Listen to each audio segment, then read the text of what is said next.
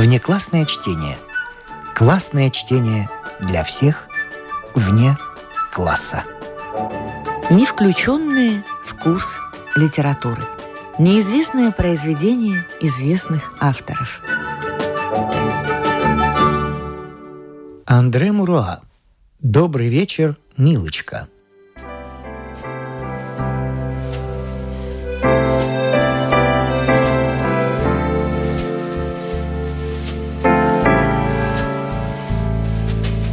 Куда, Антуан?» – спросила мужа Франсуаза Кесне. На почту. Хочу послать заказное письмо, а заодно вывести Маугли. Дождь перестал, небо над Ментоной уже очистилось, погода явно разгуливается. Постарайся не задерживаться. Я пригласила к обеду Сабину Ламбер Леклерк с мужем. Ну да, я прочла в Эклерере, что они приехали в Ниццу на несколько дней. Вот я и написала Сабине. О, Франсуаза, зачем ты это сделала? Политика, которую проводит ее муж, вызывает одно отвращение. Сама же Сабина... Не ворчи, Антуан. И не вздумай уверять, будто Сабина тебе противна. Когда мы с тобой познакомились, она слыла чуть ли не твоей невестой. Ну в том-то и дело. Не думаю, чтобы она мне простила, что я женился на тебе. К тому же я не видел ее лет пятнадцать. Надо полагать, она превратилась в зрелую Матрону. «Никакая она не Матрона», — сказала Франсуаза. «Она лишь на три года старше меня. И все равно спорить сейчас уже бесполезно. Сабина с мужем будут здесь в восемь часов вечера». Ты могла бы посоветоваться со мной. Ну зачем ты позвала их? Ведь ты знала, что я буду недоволен. «Счастливой прогулки!» Весело бросила Франсуаза и поспешно вышла из комнаты. Антуан пожалел, что ссора не состоялась. Уж такова была обычная тактика его жены. Она всегда уклонялась от споров. Шагая по аллеям Антипского мыса, между рядами нескладных кособоких сосен он думал. Франсуаза становится несносной. Она отлично знала, что я не хочу встречаться с этой читой. Именно поэтому она ничего не сказала мне о своих планах. Она все чаще ставит меня перед свершившимся фактом. Но зачем она пригласила Сабину Ламбер-Леклерк? Только потому, что скучает, не видясь ни с кем, кроме меня и детей. Но кто захотел поселиться в этом краю? Кто уговорил меня покинуть Помделер, бросить дела, родных и в расцвете сил уйти в отставку, к которой я совсем не стремился? Всякий раз, когда он начинал вспоминать свои обиды, список их оказывался довольно длинным. Антуан женился по страстной любви. Его до сих пор влекло к жене и как мужчину, и, можно сказать, как художника. Он часами, не отрываясь, разглядывал ее изящный носик, светлые лукавые глаза, безупречные черты лица – но до чего же иногда она раздражала его? В выборе мебели, платьев, цветов Франсуаза выказывала замечательный вкус. Но в отношениях с людьми ей не хватало такта. Антуан глубоко страдал, когда Франсуаза оскорбляла кого-нибудь из их друзей. Он чувствовал и свою ответственность, и свое бессилие. Вначале он осыпал ее упреками, которые она выслушивала с неудовольствием и на которые не обращала внимания, зная, что он простит ее ночью, когда в нем проснется желание. Потом он стал принимать ее такой, какой она была. После десяти лет совместной жизни он понял, что ее не переделаешь.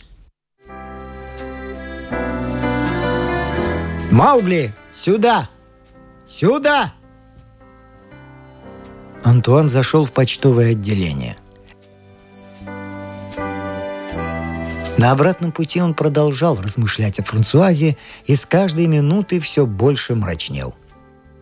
А была ли она, по крайней мере, ему верна? Он верил этому, хотя знал, что она часто ведет себя как отчаянная кокетка и порой даже забывает о благоразумии. Был бы он счастливее с Сабиной? Он вспомнил сад в Понделер, где юношей встречался с ней – Весь город считал их помолвленными. Да и сами они не сомневались, что рано или поздно поженятся, хотя никогда об этом не говорили. У нее был на редкость пылкий темперамент, подумал он, вспомнив, как Сабина прижималась к нему во время танцев. Она была первой девушкой, с которой он вел себя смело, чувствуя, что не встретит сопротивления.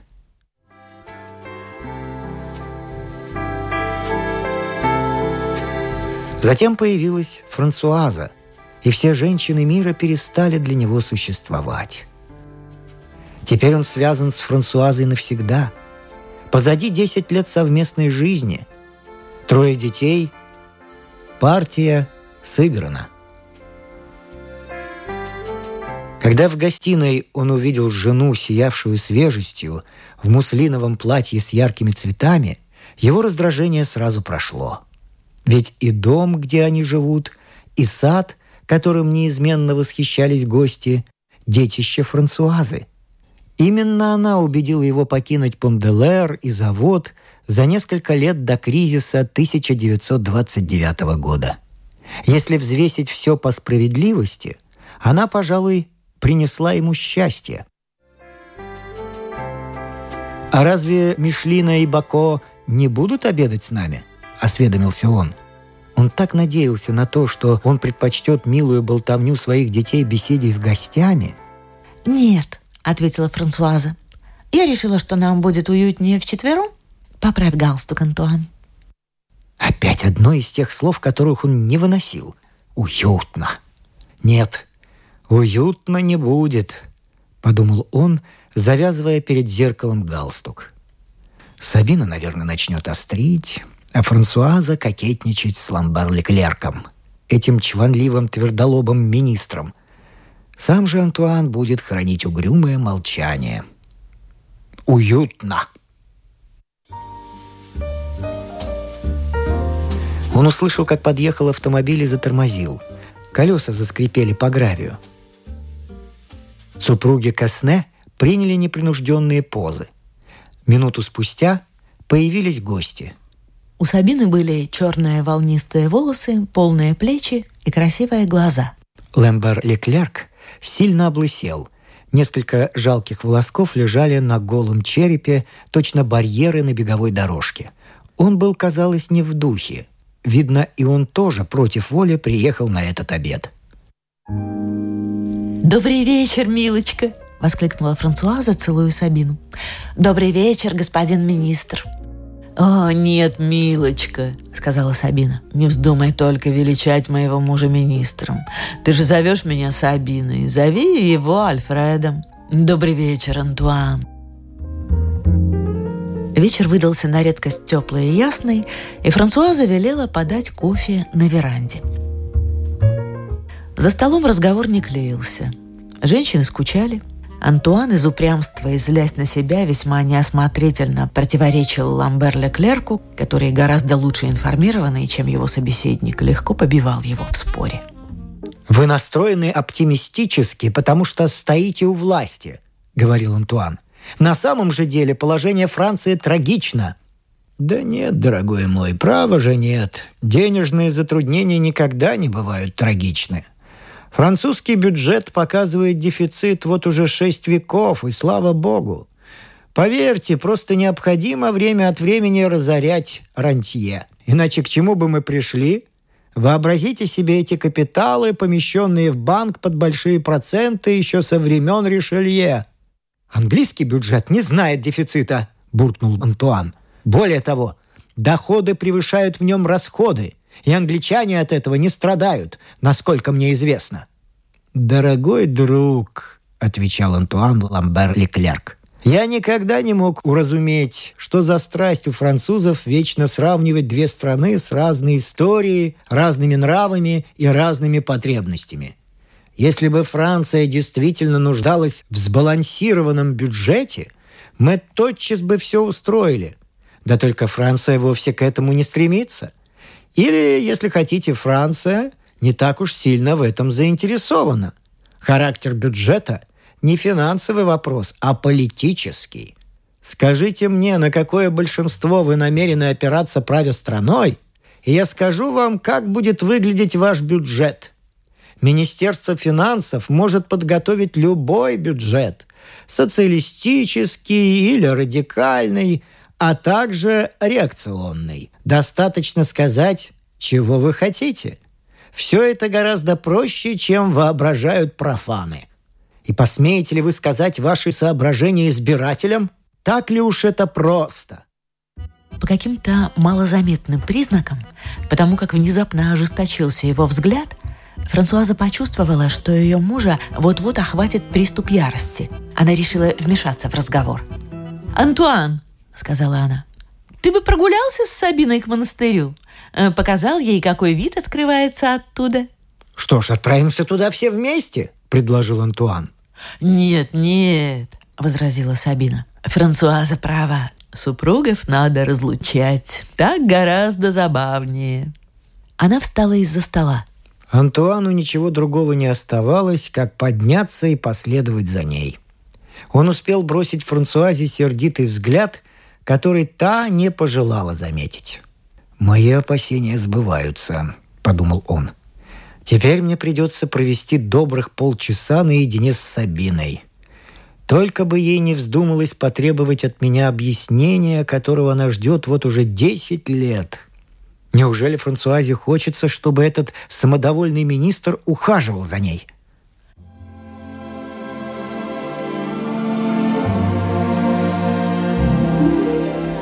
«Какой дивный запах!» – произнесла Сабина Лембер-Леклерк. Это апельсиновые деревья. Навес, под которым мы сидели, тоже сплетен из ветвей апельсиновых и лимонных деревьев, глициний и роз. Но наши розы почти совсем одичали. Надо бы сделать прививку. Сюда, Сабина. Свернем на эту дорожку и спустимся вниз. А сами вы, Антуан, не одичали в своем уединении? Я? Да я всегда был дикарем. Вы что-нибудь различаете в темноте? Взгляните, по обе стороны бассейна растут цинерарии. При планировке сада в основу был положен контраст между темными, фиолетовыми или синими цветами и ярко-желтыми. Во всяком случае, такова была идея Франсуазы. А на этом склоне она задумала создать буйные заросли дрока, мастикового дерева, ракитника, царских кудрей. «Я рада побыть с вами наедине, Антуан. Я очень люблю вашу жену, но как-никак мы с вами когда-то были большими друзьями до вашего знакомства с ней. Вы еще помните об этом?» Осторожности ради, он замедлил шаг, чтобы не оказаться слишком близко к ней. «Ну, конечно же, Сабина, как я могу забыть?» «Нет, идите прямо вперед, сейчас будет мостик. Вот и монастырь. Что за цветы растут между плитами? Обыкновенные анютины глазки. Помните тот бал? Мой первый бал. Вы отвезли меня домой на автомобиле вашего деда. Мои родители уже спали, мы вошли в маленькую гостиную. Ни слова не говоря, вы привлекли меня к себе, и мы снова начали танцевать. Кажется, я даже поцеловал вас в тот вечер. Поцеловал. Мы целовались битый час, это было чудесно. Вы стали героем моего романа. Наверное, я сильно разочаровал вас. Напротив. В начале войны вы совсем покорили меня своей доблестью. Вы держались великолепно. Я могла без запинки назвать все ваши награды. Я до сих пор помню их. Могу перечислить хоть сейчас. Потом вы были ранены, а оправившись от ранения, обручились с Франсуазой Паскаль Буше. Вот тогда, сказать по правде, я огорчилась. Да и как могло быть иначе? Ведь я так восхищалась вами. Услыхав, что вы женились на девушке, которую я хорошо знала по лицею Сен-Жан, мы учились в одном классе, она была очень мила, но глуповата, простите меня, Антуан. Я удивилась и огорчилась за вас. И не я одна, весь город. Но от чего? Мы с Франсуазой люди одного круга и вполне подходим друг другу. Взгляните сюда, Сабина. Видите вот тот утес, весь в световых бликах? Это утес Монако. Э, не-не-не, не не наклоняйте, слишком низкая терраса висит над морем. Осторожно, Сабина!» Он невольно придержал ее за талию. Она молниеносно обернулась к нему и поцеловала прямо в губы. «Будь что будет, Антуан. Уж очень мне этого хотелось. Трудно держаться на расстоянии от человека, который когда-то был тебе близок. Помните, как мы целовались на теннисном корте? Ой, я вижу, вы шокированы. Вы остались настоящим кисне. Не сомневаюсь, что вы были всегда верным мужем. На редкость верным, э, беспорочным. Это на протяжении десяти-то лет, бедный Антуан. И вы счастливы?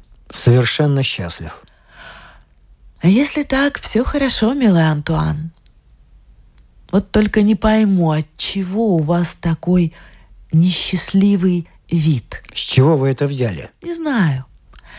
Просто чувствую у вас какую-то неудовлетворенность, раздражение, какую-то неприкаянность. Что бы вы там ни говорили, Антуан, все же...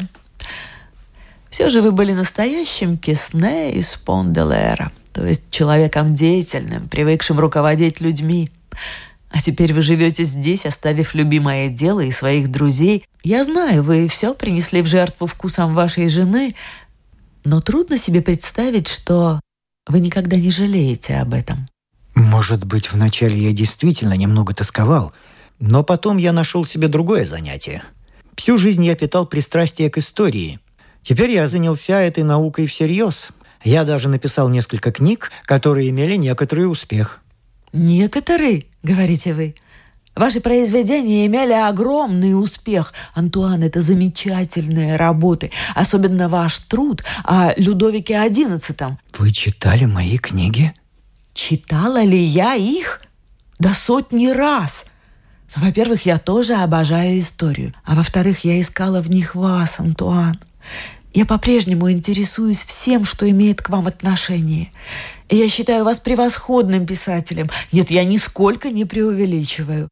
Признаться, меня даже удивило, что во время обеда Франсуаза ни единым словом не обмолвилась об этой стороне вашей жизни. Два-три раза мой муж пытался заговорить с вами о ваших книгах, но всякий раз Франсуаза прерывала его. Мне кажется, ей следовало бы гордиться вашим творчеством. Чем же тут гордиться? Но это верно, что Франсуаза не интересуется книгами такого рода. Она предпочитает романы, а главное, она и сама артистическая натура. Как искусно она выбирает свои наряды, какой чудесный сад она разбила. Она сама наметила место для каждого цветка. С тех пор, как кризис захватил и Понделер, наши доходы сократились. Теперь Франсуаза вынуждена делать все сама – Франсуаза все делает сама, у Франсуазы столько вкуса. Забавнее всего, что вы действительно в это верите. Слишком уж вы скромны, Антуан. Я знала Франсуазу девушкой, и тогда у нее было несравненно меньше вкуса, чем сейчас. Во всяком случае, как и все семейство Паскаль Буше, она питала неумеренное пристрастие к безделушкам и украшениям. Во всем этом была какая-то слащавая претенциозность. Это вы развели ее вкус – открыв ей красоту простых и строгих линий. А главное, вы дали ей средства, позволяющие вести эту жизнь. Ее сегодняшний наряд, безусловно, очарователен, но не забывайте, дорогой друг, что это платье от Скиапарелли. Заказывая наряды у лучшего портного, не так уж трудно проявить вкус. Вы ошибаетесь, Сабина. Это платье Франсуаза сшила сама. Ей помогала только служанка. Бросьте, Антуан. Нас, женщин, не проведешь. Эти выточки, безупречное изящество складок, к тому же только у Скиапарелли можно встретить подобный рисунок ткани, характерное смешение золотистых тонов с перваншем. А впрочем, все это совсем не важно. Увы, это гораздо важнее, чем вы думаете, Сабина. Я ведь уже говорил вам, что мы сейчас крайне стеснены в средствах. Наши доходы не идут ни в какое сравнение с прежними – Понделер больше ничего не дает, и Бернар пишет, что так может продолжаться несколько лет. Книги мои расходятся довольно хорошо, иногда я пишу также статьи, и все же бедняжка Франсуаза не может позволить себе одеваться у первоклассных портных. Ну, если так, это просто чудо, милый Антуан. Невероятно, но чудесно. Мне остается лишь склониться перед Франсуазой. Впрочем, я всегда была расположена к ней. Никак в толк не возьму, от чего ее недолюбливают.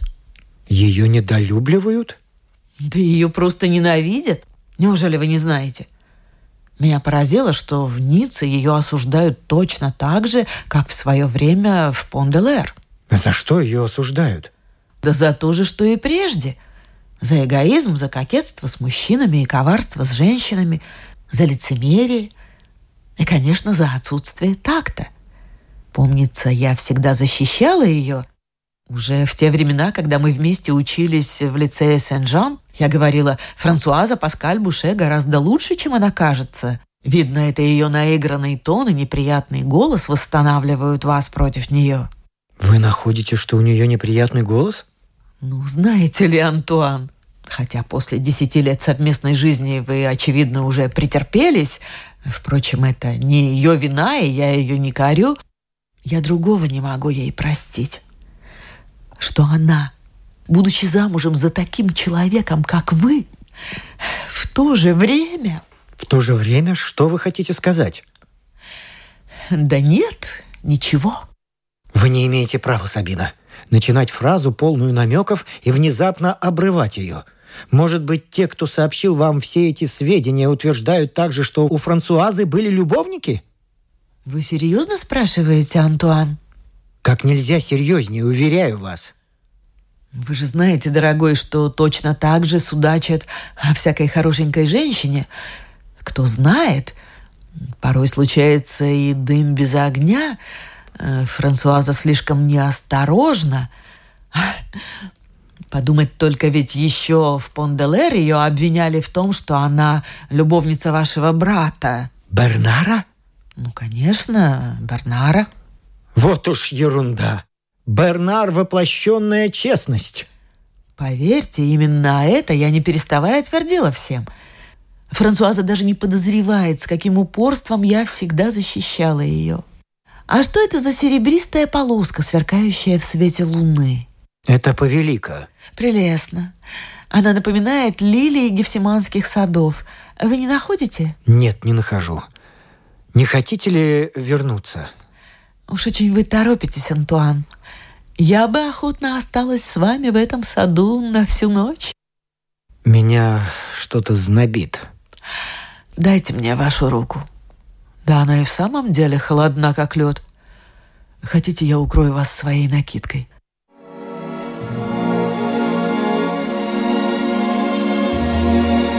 А ведь мы могли бы так прожить всю жизнь, тесно прижавшись друг к другу. Вы никогда не жалели об этом, Антуан? Что мне ответить вам, Сабина? Ну а вы? Вы счастливы? очень счастлива. Как и вы, мой бедный Антуан, силюсь подавить отчаяние. Подниматься надо по этой тропинке, да? С вами я могу быть откровенна. Долгое время я мечтала только о смерти. Теперь стало легче. Я смирилась с судьбой. Да и вы тоже. Как вы проницательны, Сабина. Не забывайте, что я когда-то любила вас, Антуан. Отсюда и моя проницательность. Дайте мне опереться на вашу руку, очень уж крутая тропинка. Скажите мне, Антуан, когда вы наконец поняли, что за человек Франсуаза?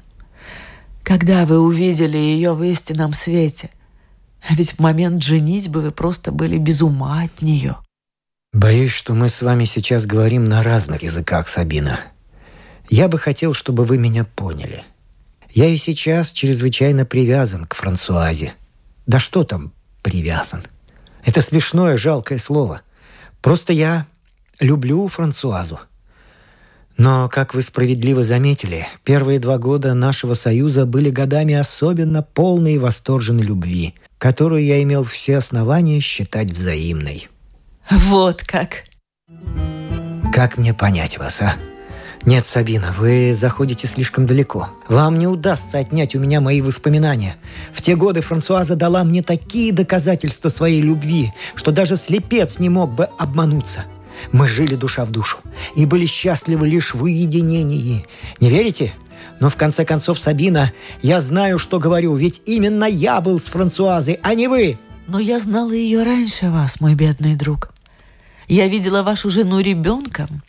Она и ее сестра Элен росли вместе со мной. Как сейчас вижу Франсуазу, стоящую во дворе лицея с ракеткой в руке, когда, обращаясь к нам с Элен, она объявила «Я должна выйти замуж за старшего из сыновей Кесне, и я непременно добьюсь этого». Не могло этого быть, Сабина. Семейство Паскаль Буше издавна не ладило с моим, и Франсуаза не была даже знакома со мной. Мы встретились с ней совершенно случайно в 1917 году, когда я выздоравливал после ранения. Случайно? Очевидно, вы впрямь этому поверили. А у меня до сих пор звучит в ушах голос Элен, рассказывающий о положении своей семьи. Дело в том, что еще в самом начале войны господин Паскаль Буше разорился в конец. Он был кутила и коллекционер. И то, и другое дорогостоящие прихоти. Дочери всегда называли его «наш султан». И он, безусловно, заслужил это прозвище. Реставрация семейного замка доконала его. «Послушайте, девочки», — сказал он Франсуазе и Элен, в наших краях есть только два семейства, с которыми стоит породниться во имя нашего спасения. Семейство Тианж и Кесне. Девочки ринулись в бой и одержали двойную победу. Кто рассказал вам эту историю? Я уже говорила вам. Сами сестры Паскаль Буше. И вы не предостерегли меня? Не могла же я выдать подругу. К тому же я не хотела лишать ее единственного шанса. Ведь никто ни в Лувье, ни в Пон-де-Лер, за исключением разве наивного Дон Кихота вроде вас, не женился бы на ней.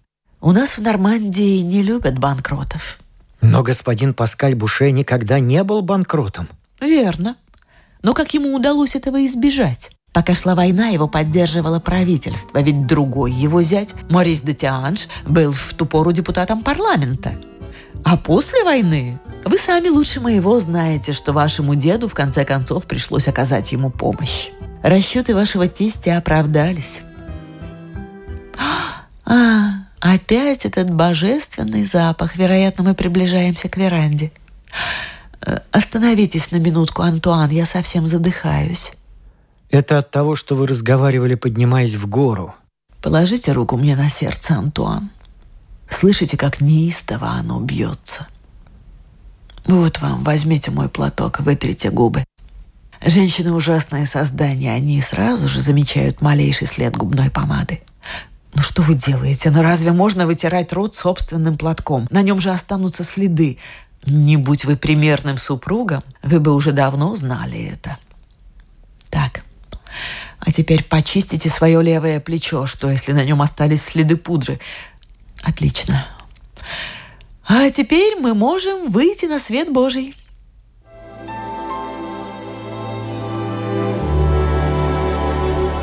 Спустя несколько минут гости уехали. Женщины нежно простились друг с другом.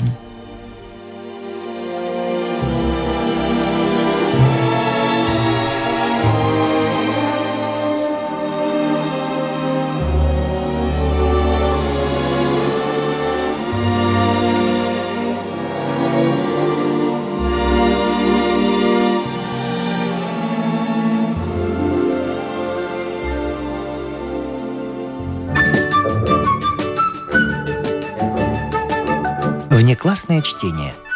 Классное чтение для всех вне класса. Не включенные в курс литературы. Андре Маруа. Собор.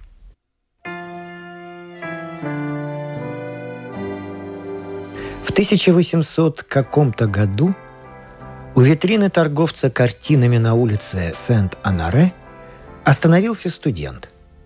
В витрине была выставлена картина Мане «Шартерский собор». В те времена работами Мане восхищались лишь немногие любители живописи. Но у студента был хороший вкус. Прекрасная картина привела его в восторг. Он чуть не каждый день приходил к этой лавке взглянуть на картину.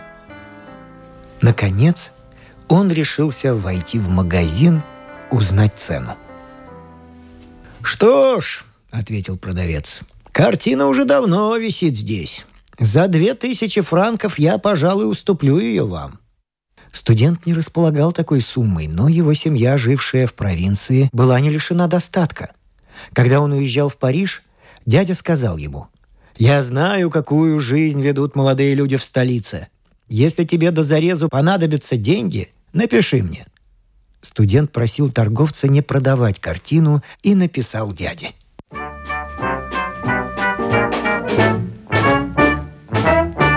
Нашего героя была в Париже любовница. Будучи замужем за человеком намного старше ее, она томилась скукой. Была она немного вульгарна, довольно глупа, но очень хороша собой. В тот самый вечер, когда студент справлялся о цене собора, любовница сказала ему – Завтра я жду к себе в гости подругу по пансиону. Она приедет из Тулуна, чтобы повидаться со мной. Мужу нас развлекать некогда. Вся надежда на вас. Подруга приехала на следующий день и привезла с собой свою приятельницу. Несколько дней подряд студенту пришлось возить трех дам по Парижу. Он платил за все, за обеды, фиакр, театр – и довольно быстро истратил деньги, на которые должен был жить целый месяц. Он занял у приятеля и уже начал тревожиться, как быть дальше, когда пришло письмо от дядюшки. В нем было две тысячи франков. Студент вздохнул с облегчением. Он уплатил долги и сделал подарок любовнице. А собор купил коллекционер, который спустя много лет передал свои картины в Лувр. Сейчас тот студент – старый знаменитый писатель, но сердце его осталось молодым. Он по-прежнему в восхищении застывает на месте при виде прекрасного пейзажа или красивой женщины. Часто, выйдя из дому, он встречает на улице пожилую даму, живущую по соседству. Эта дама – его бывшая любовница. Лицо ее заплыло жиром, под глазами, когда-то столь прекрасными, набухли мешки, над верхней губой торчат седые волоски, она с трудом передвигается. Видно, дряблые ноги плохо слушаются ее. Писатель раскланивается с ней и, не задерживаясь, спешит дальше. Ему хорошо известен ее злобный нрав – и неприятно вспоминать, что когда-то он любил ее.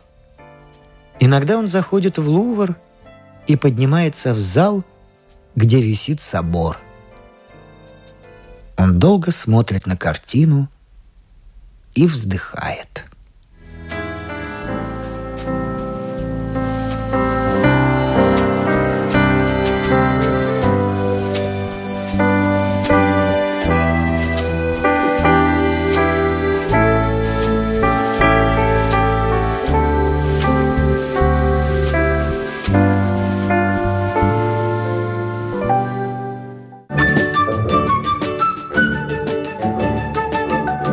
Внеклассное чтение.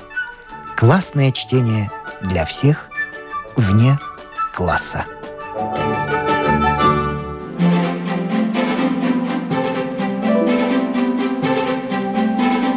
С вами прощаются актеры Наталья Щеглова и Вадим Гросман. Слушайте нас в Spotify, на платформах CastBox, Яндекс.Музыка, Apple Podcast и других. Самых маленьких слушателей мы приглашаем побывать в гостях у книжки – Подкаст Латвийского радио 4. А для тех, кого интересует наша женская роль в истории, в подкасте Латвийского радио 4 звучат истории на манжетах.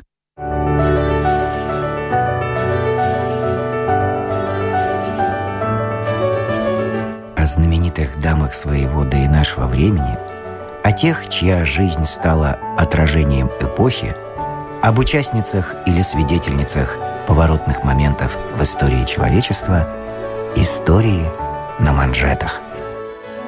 Этот и другие подкасты Латвийского радио 4 вы найдете в Spotify, а также на платформах CastBox, Яндекс.Музыка, Apple Podcast и других –